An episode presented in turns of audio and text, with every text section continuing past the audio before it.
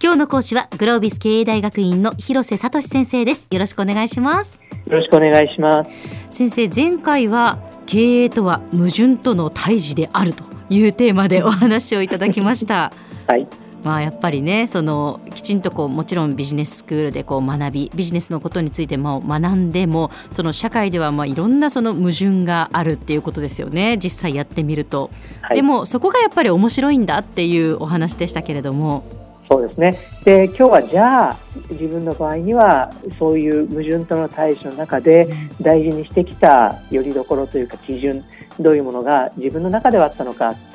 自分のね個人の話で恐縮なんですが何かの参考になるとも思うので、お話をできればと思っています。皆さんのヒントになると思います。はい。実は私の場合はこうね重要な決断をするときに3つの基準を持つようにしています、う。ん、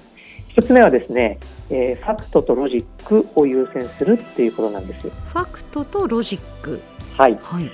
これね本当にこうふとした時に聞いた言葉がねもうずっともう25年ぐらい残り続けている言葉なんですけれどもね、うん、これね多くの意思決定って何かこうねファクトとロジックつまり実際起きてることとか実際の数字とかで説明できることではなくて、うん、例えばこうその時の感情とかそうなったらいいなという思いとか、うん、そうなったら怖いなとかそういったような思いで人ってこう判断するっていうことが時としてあるじゃないですか。うんそうですねこういう時に一瞬こうストップしてファクトと事実関係とロジック論理でこう説明できるかっていうところに立ち戻ってそれでちゃんとファクトとロジックで説明できた時にはこちらを選択しましょうというようなこう判断軸を置くというのが1個目になります。はい、2つ目の判断の基準っていうのは、私の場合には公正さと透明性英語ではトランスペアレンシーとフェアネスっていうふうに言うんですけれども、これねどういうことかというともう簡単に言えば今日ここで行う判断はあなたは自分の家族に話せますか？あるいは5年後10年後自分の子供にお父さんはこういう判断をしたんだよというふうに語れるかどうか。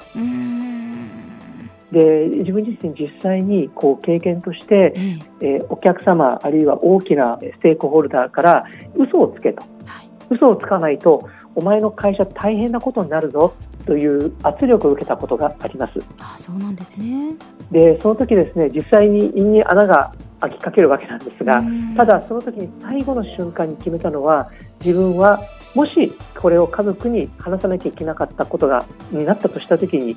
あるいは子供にもし話すとした時にこれを話せるかどうかっていうところで判断しましょう。その時はですね私常務で CEO、ね、会長が目の前にいたんですけど、うん、2人でそういう話をしてそういう判断をしたんです。あそうですか、はい、結果的にそれでこううまくいくって話になりました。この経験はね大きいんですよ自分には。これはでも大切な基準ですね。はい。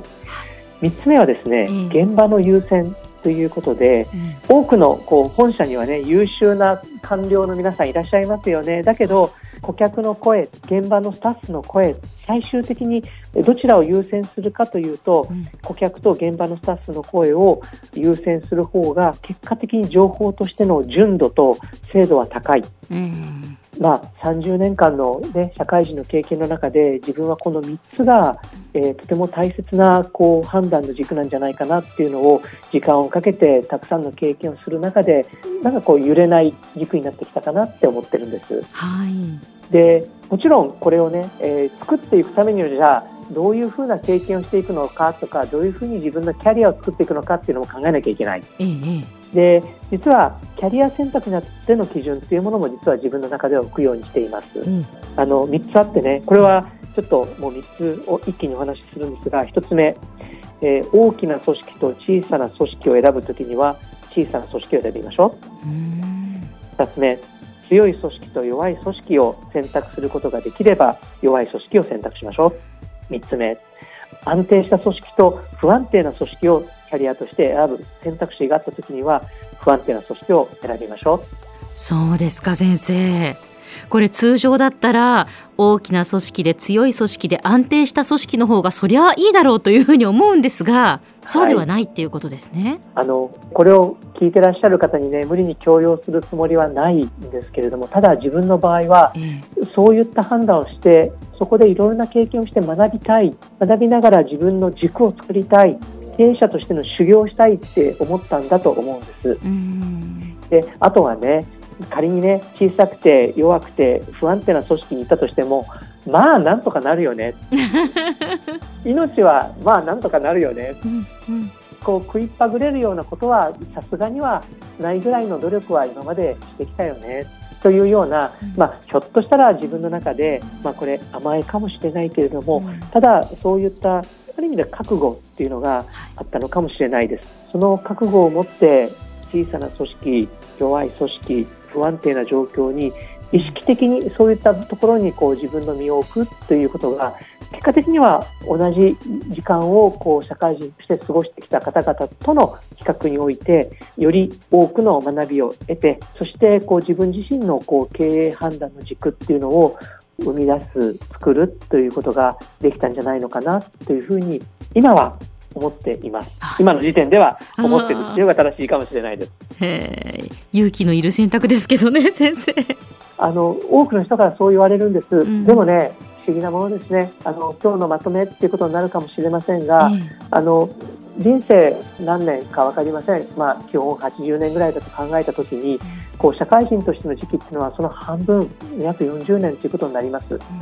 でその40年の中でどれだけ自分自身がこう育つことができるかというのが結果的にこう人生をこう、ね、どういう意味があったのかと後で振り返るときに大切なんじゃないかなというふうに思っています。で、あの経営の世界に身を置く人たちが大半だと思いますがその中でねどういうふうにしてリーダーとしてこう周りの人たちお客様を幸せにするのかっていうのが大切だと私は思っていてそのスキルを得るためにはもちろんビジネスパーソンとして学ぶことが大切でそのためにはビジネススクールに行くことも大切かもしれないんですがそれ以上にビジネスの場で現場でどれだけの経験をするのかそれが大切なんじゃないかな。だからこそ頑張りましょう。そんなことを今日はお話ししたかったということかなと思います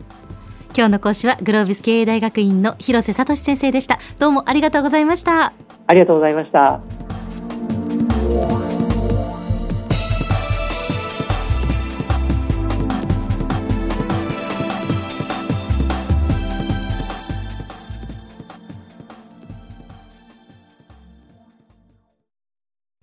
QT PRO は通信ネットワーク、セキュリティ、クラウドなど QT ネットがお届けする ICT サービスです九州中に展開した光ファイバー網を基盤に一番身近なビジネスパートナーとして九州の企業自治体の皆様をサポートします。詳しくは QT プロで検索を。